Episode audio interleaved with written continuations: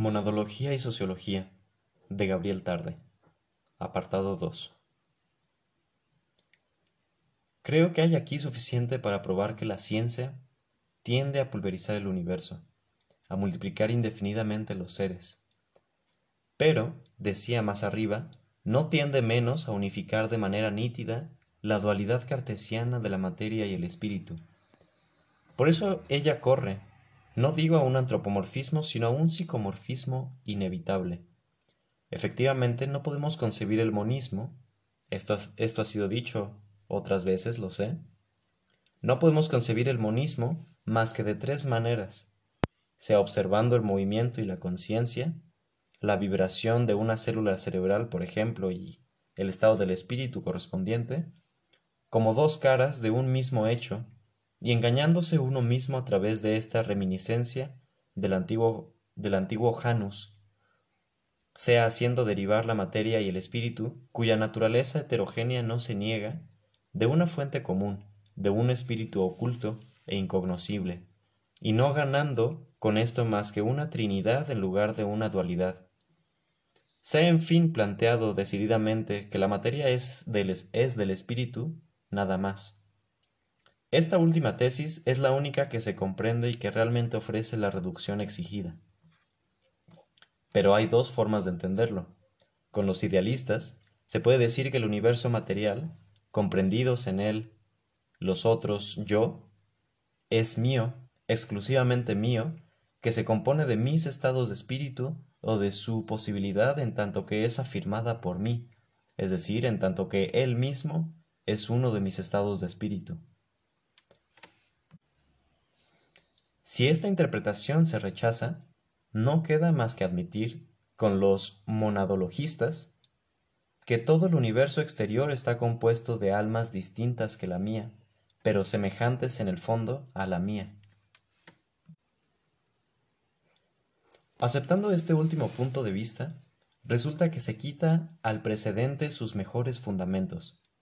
Reconocer que se ignora lo que es el ser en sí de una piedra, de un vegetal, y al mismo tiempo obstinarse en, decir que él es, y aún así, y al mismo tiempo obstinarse en decir que él es, es, es insostenible lógicamente.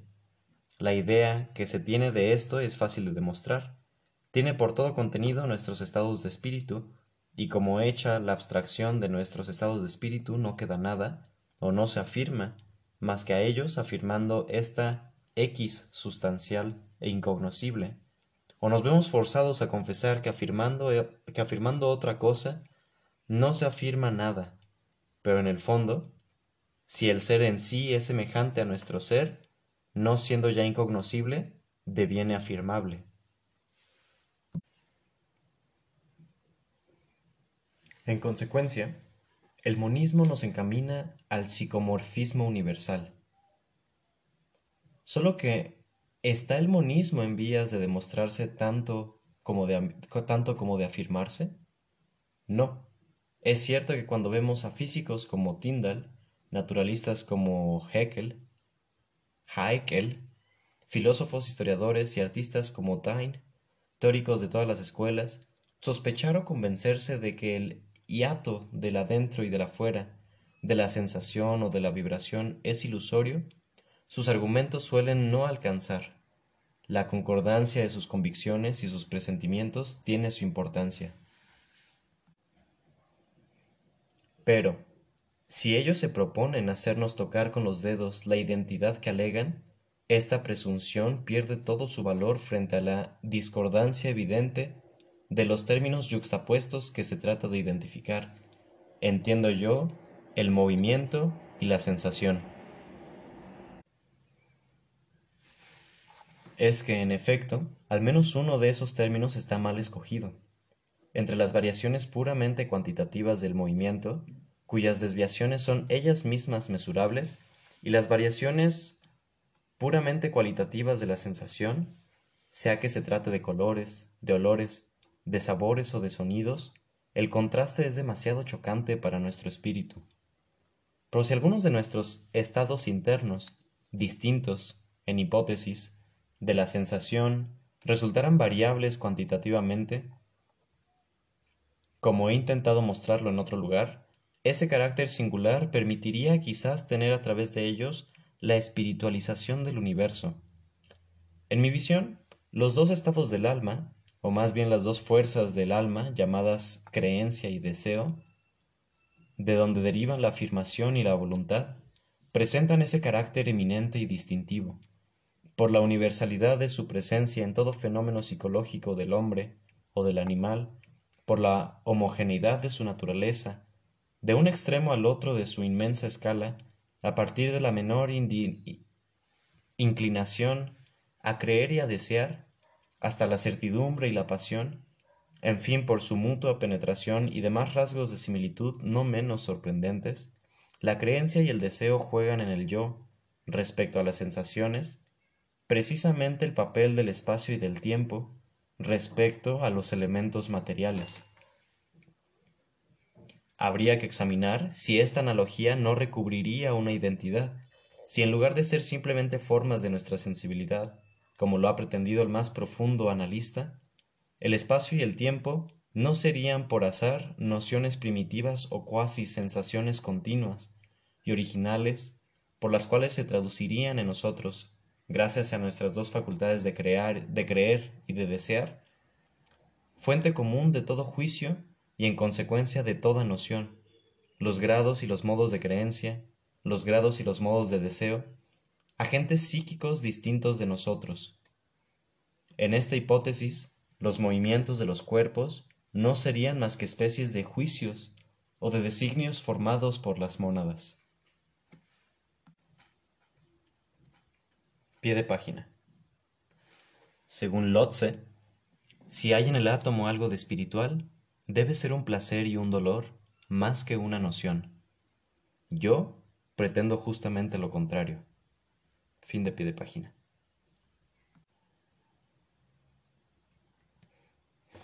Vemos que si así fuera, la transparencia del universo sería perfecta, y el conflicto manifiesto de dos corrientes opuestas de la ciencia contemporánea estaría resuelto.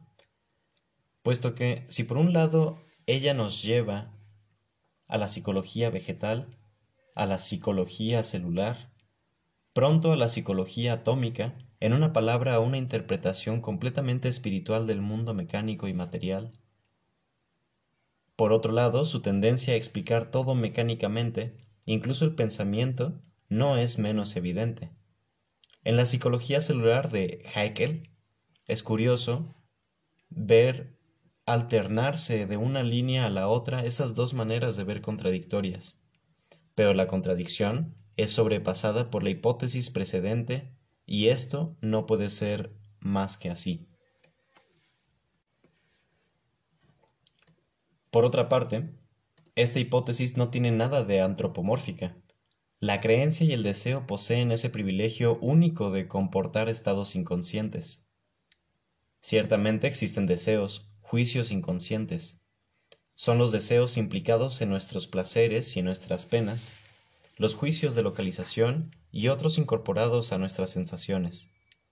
Por el contrario, las sensaciones inconscientes, no sentidas, son manifiestamente imposibles, y si ellas son concebidas por algunos espíritus, es que sin saberlo entienden por esto sensaciones no afirmadas ni distinguidas, o que, comprendiendo la necesidad muy real de admitir estados inconscientes del alma, han visto erróneamente las sensaciones como susceptibles de ser semejantes estados. Es más, los hechos, por lo demás muy sorprendentes, sobre los cuales se apoya la hipótesis de una sensibilidad inconsciente van en general mucho más lejos de esta conclusión.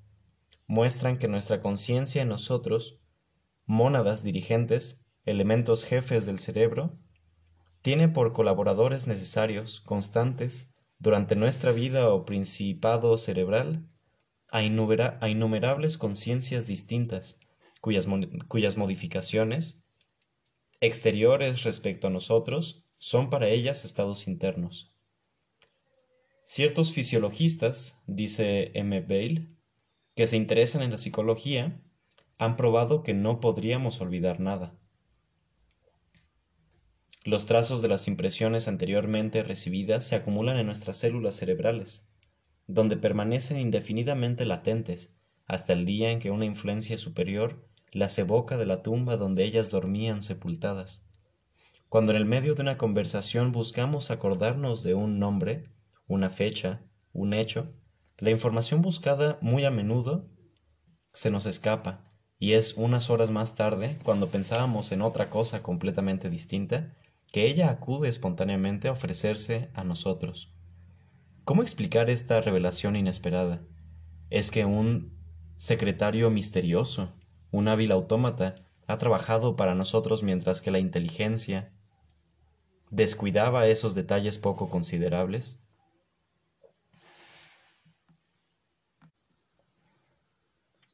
¿Es que un secretario misterioso, un hábil autómata, ha trabajado para nosotros mientras que la inteligencia, sería preciso decir nuestra inteligencia en nosotros, mónada dirigente, descuidaba esos detalles poco considerables.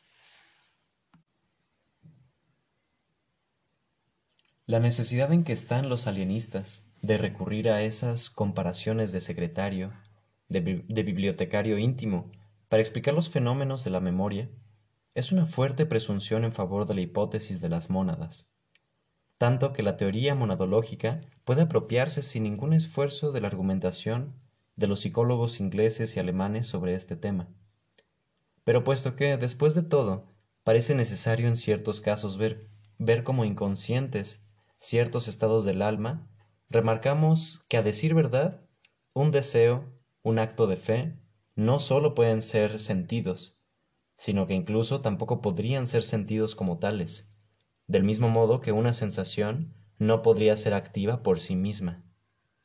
Ahora bien, por, ese, por este carácter remarcable, las dos fuerzas internas que he mencionado se anuncian a nosotros como objetivables en el más alto grado, puesto que se aplican a sensaciones cualesquiera tan radicalmente diferentes como pueden serlo, al rojo como al do o al re, al perfume como de la rosa, como al frío o al calor. ¿Por qué no se aplicarían también a fenómenos desconocidos y, lo admito, incognoscibles, distintos en hipótesis de las sensaciones, pero ni más ni menos distintos de las sensaciones de lo que lo son ellas las unas de las otras? ¿Por qué la sensación no sería vista como una simple especie del género cualidad, y no admitiríamos que existen fuera de nosotros marcas cualificativas en absoluto sensacionales y pudiendo, tanto como nuestras sensaciones, servir de punto de aplicación a las fuerzas psíquicas por excelencia, la fuerza estática, llamada creencia, y la fuerza dinámica, llamada deseo. Es quizás por un sentimiento instintivo y confuso de esta verdad que se ha forjado sobre el tipo del deseo la idea de fuerza, en la que se ha buscado la clave del enigma, del enigma universal. Schopenhauer ha quitado la máscara de esta noción llamándola casi por su verdadero nombre voluntad. Pero la voluntad es una combinación de la fe y del deseo, y los discípulos del maestro, entre otros Hartmann, han debido añadir la idea a la voluntad. Habrían dicho mejor en quebrar la voluntad y distinguir en ella sus dos elementos. Aquello de lo que uno tiene el derecho de asombrarse es que en el medio de tantas conjeturas filosóficas nadie haya, nadie haya pensado aún, explícitamente al menos, en buscar en la objetivación de la creencia y no del deseo la solución de los problemas de la física y de la vida.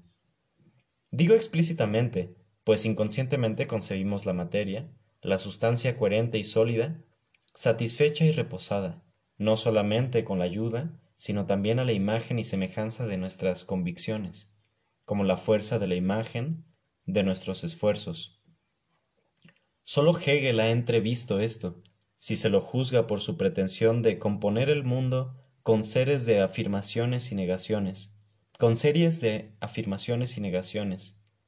De ahí, quizás, a pesar de las aberraciones y de las raras sutilezas, ese aire de arquitectural y magistral grandeza que se liga a su obra en ruina y que marca en general la propia superioridad de los sistemas sustancialistas que todos los, de todos los tiempos, desde Demócrito hasta Descartes, sobre las más cautivantes doctrinas dinamistas. No hemos visto, dentro de nuestro brillante evolucionismo actual, que lleva al extremo la idea leibniziana de fuerza, al monismo intentar rejuvenecer la sustancia de Spinoza? Pues, como la voluntad va hacia la certidumbre, como el movimiento de los astros y de los átomos va hacia su aglomeración definitiva, la idea de fuerza lleva naturalmente a la idea de sustancia, en la que, cansada de las agitaciones de un fenomenismo ilusorio, captando en fin realidades que se dicen inmutables, se refugia un pensamiento idealista o materialista cada uno a su turno. Pero ¿cuál de estas dos atribuciones hechas a los misteriosos noúmenos exteriores de nuestras dos cantidades interiores es la legítima? ¿Por qué no aventurar que lo son ambas? ¿Por qué no aventurar que lo son ambas? Diremos quizás que ese psicomorfismo es una solución muy fácil, pero además ya ilusoria y que es un engaño pretender explicar los fenómenos vitales, físicos, químicos a través de hechos psicológicos, todos más complejos. Pero si admito la complejidad de las sensaciones y la perfecta legitimidad de su explicación a través de hechos fisiológicos, no podría reconocer lo mismo, no podría reconocer lo mismo del deseo y de la creencia. A mi modo de ver, el análisis no muerde sobre esas nociones irreductibles.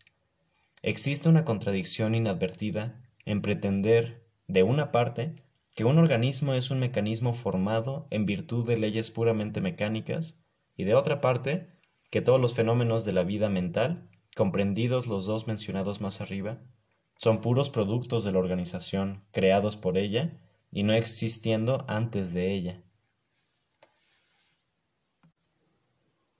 Si en efecto el ser organizado no es más que una admirable máquina, debe serlo como todas las otras, en las cuales no sólo ninguna fuerza nueva, sino tampoco ningún producto radicalmente nuevo podría ser creado en virtud de las más maravillosas disposiciones de engranajes.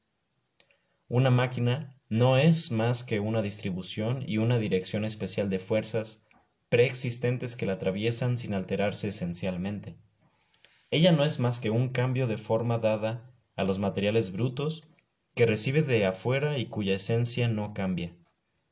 Si por tanto los cuerpos vivientes, una vez más, son máquinas, la naturaleza esencial de los únicos productos y de las únicas fuerzas resultantes de su funcionamiento, que no son conocidas hasta su fondo, sensaciones, pensamientos, voliciones, nos revela que sus alimentos carbono, nitrógeno, oxígeno, hidrógeno, contienen elementos psíquicos ocultos.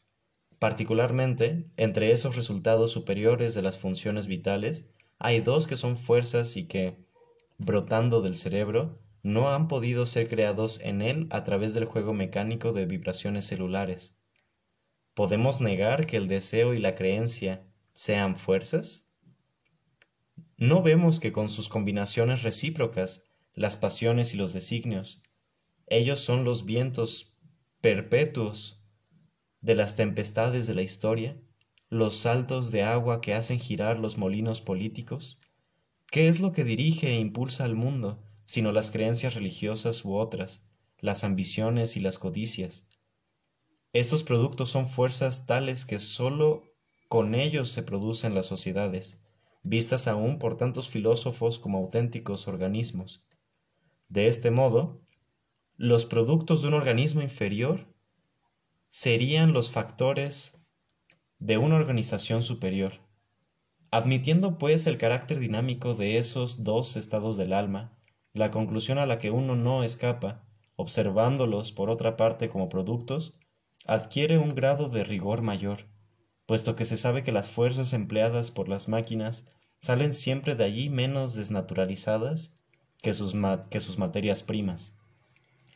En consecuencia, si el deseo y la creencia son fuerzas, es probable que en su, que en su salida del cuerpo, en nuestras manifestaciones mentales, no difieran notablemente de sí mismas tales como eran a su entrada, bajo la forma de cohesiones o de afinidades moleculares. El fondo último de la sustancia material estaría por allí entreabierto para nosotros, y vale la pena examinar si, al seguir las consecuencias de este punto de vista, permanecemos de acuerdo con los hechos adquiridos por la ciencia.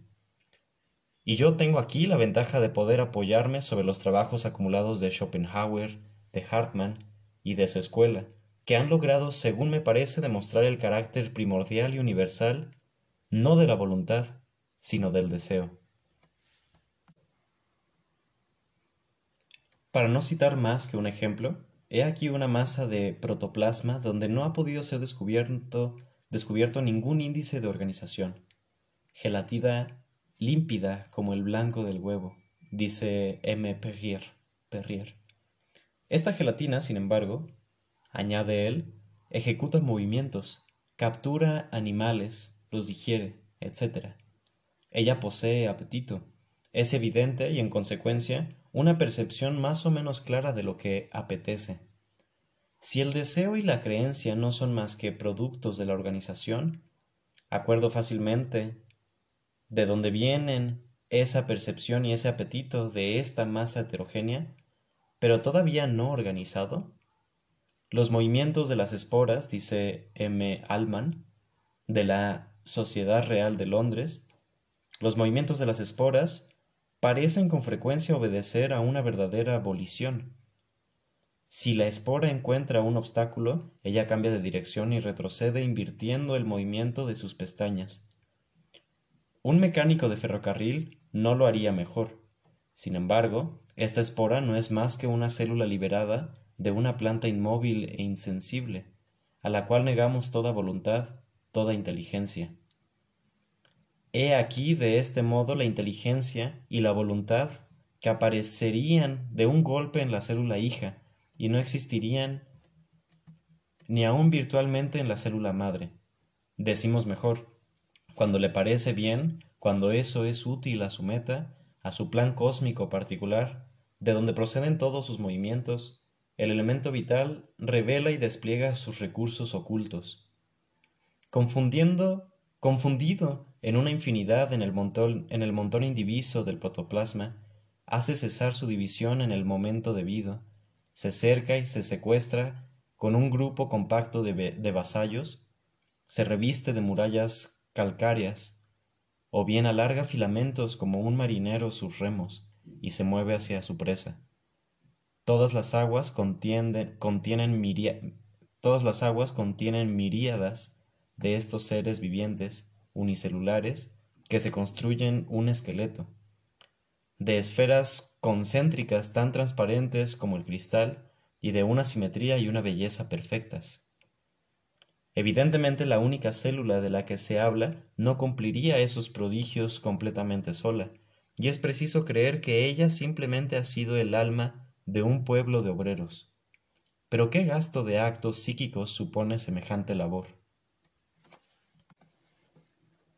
En verdad, uno tiene el derecho de preguntarse, al comparar las invenciones celulares, las industrias celulares, las artes celulares, tal como un día de primavera nos las expone con nuestras artes, nuestras industrias, nuestros pequeños descubrimientos humanos desplegados en nuestras exposiciones periódicas, si es cierto que nuestra inteligencia y nuestra voluntad, grandes yo, disponiendo de los vastos recursos de un gigantesco estado cerebral, superan aquellos pequeños ya confinados en la minúscula residencia de una célula animal o incluso vegetal.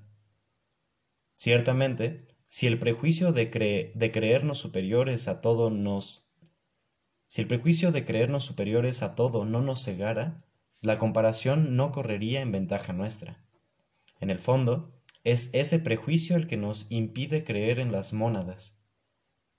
En su esfuerzo secular por interpretar mecánicamente todo lo que ocurre fuera de nosotros, incluso lo que más brilla en trazos de genio acumulados, las obras vivientes, nuestro espíritu sopla en cierto modo sobre todas las luces del mundo, en provecho de su única chispa. Sin duda alguna, M. Espinas tiene razón en decir que un poco de inteligencia basta para explicar los trabajos sociales de las abejas y de las hormigas. Pero si se concede ese poco y se lo juzga necesario para dar cuenta de esos productos por lo demás muy simples, tanto como los de nuestras industrias, se debe convenir que para producir la, organización misma de esos insectos, tan infinitamente superiores en todos sus trabajos, en complejidad, en riqueza, en flexibilidad de adaptación, se ha necesitado mucho de inteligencia y de inteligencias.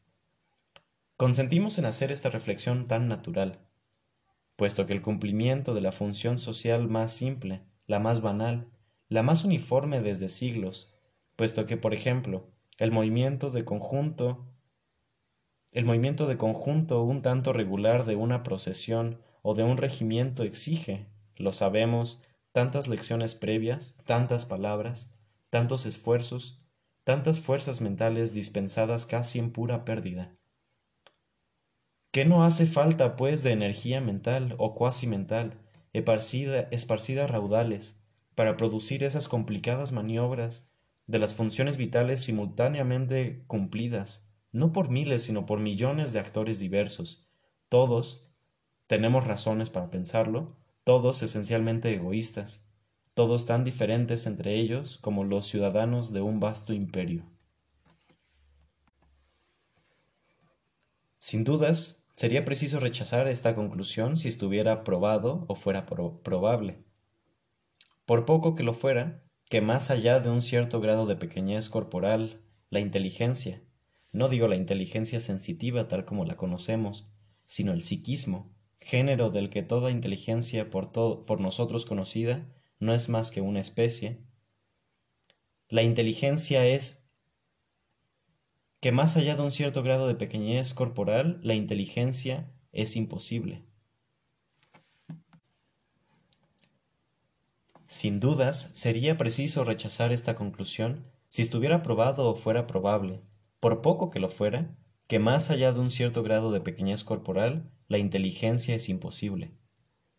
De esta imposibilidad demostrada podríamos deducir a continuación que los fenómenos psíquicos son resultados radicalmente distintos de sus condiciones, aunque no obstante todos los seres, todos los seres inteligentes o en general psíquicos observados por nosotros proceden de parientes o de ascendentes igualmente psíquicos, y aunque la generalización y aunque la generación espontánea de la inteligencia sea una hipótesis aún menos aceptable, si es posible, que la de la generación espontánea de la vida, pero por mucho que nos sumerjamos en las profundidades microscópicas, incluso aún ultramicroscópicas de lo infinitamente pequeño, descubrimos siempre allí gérmenes vivientes y organismos completos, en los cuales la observación y la inducción nos llevan a reconocer los caracteres de la animalidad tanto como los de la vegetación, puesto que los dos reinos se confunden in minimis.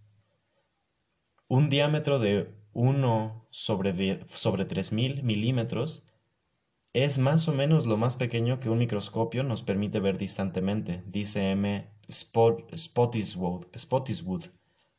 Pero los rayos solares y la luz eléctrica nos revelan la presencia de cuerpos infinitamente por debajo de esas dimensiones. Ah, M. Tyndall ha tenido la idea de medirlos en función de las ondas luminosas, observándolos en masa y notando los matices que esparcen. Esos cuerpos infinitamente pequeños que no son solamente moléculas gaseosas, comprenden aún organismos completos, y el ilustre científico que acabamos de citar ha hecho un estudio profundo de la considerable influencia que estos organismos minúsculos ejercen en la economía de la vida.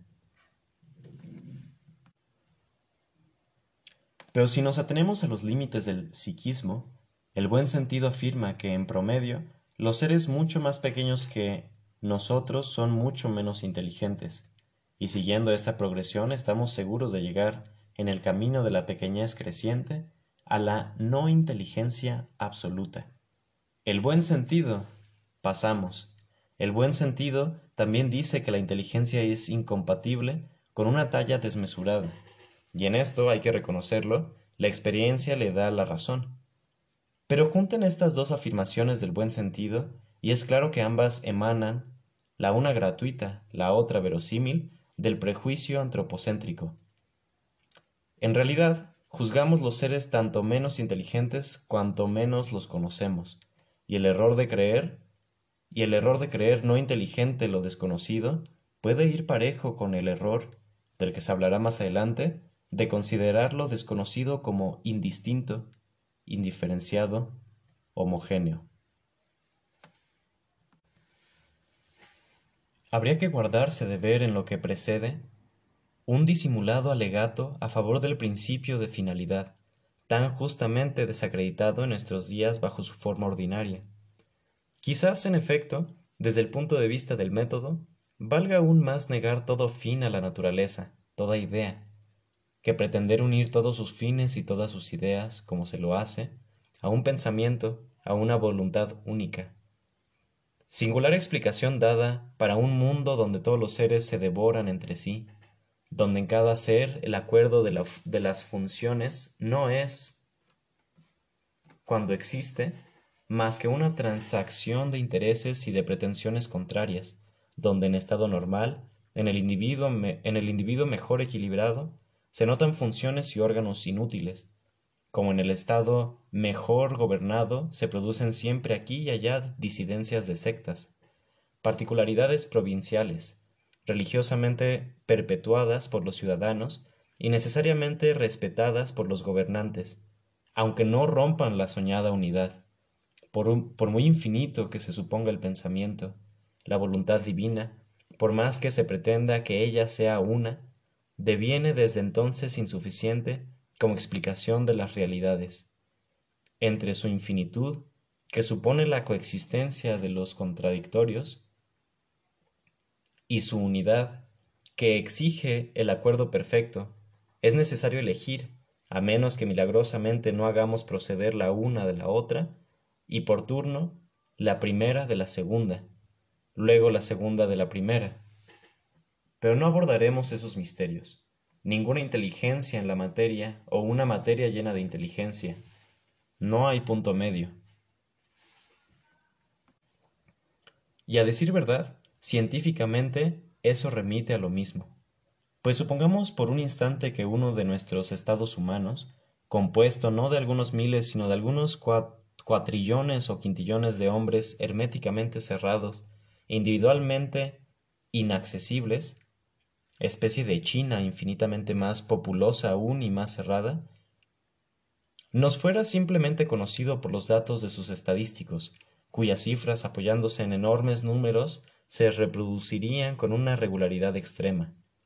Cuando una revolución política o social, que nos sería revelada por un crecimiento o un hundimiento bruscos de algunas de esas cifras, se produjera en ese estado, por muy seguros que estemos de que se trata allí de un hecho causado por ideas y pasiones individuales, evitaríamos perdernos en conjeturas superfluas sobre la naturaleza de esas únicas causas verdaderas, pero impenetrables, y nos parecería lo más sensato explicar mal y nos parecería lo más, lo más sensato explicar mal que bien las cifras anormales a través de comparaciones ingeniosas con las cifras normales hábilmente manejadas. Así al menos alcanzaríamos resultados claros y verdades simbólicas. No obstante, sería importante de tiempo en tiempo acordarnos del carácter puramente simbólico de esas verdades, y es precisamente el servicio que la afirmación de las mónadas podría brindar a las ciencias.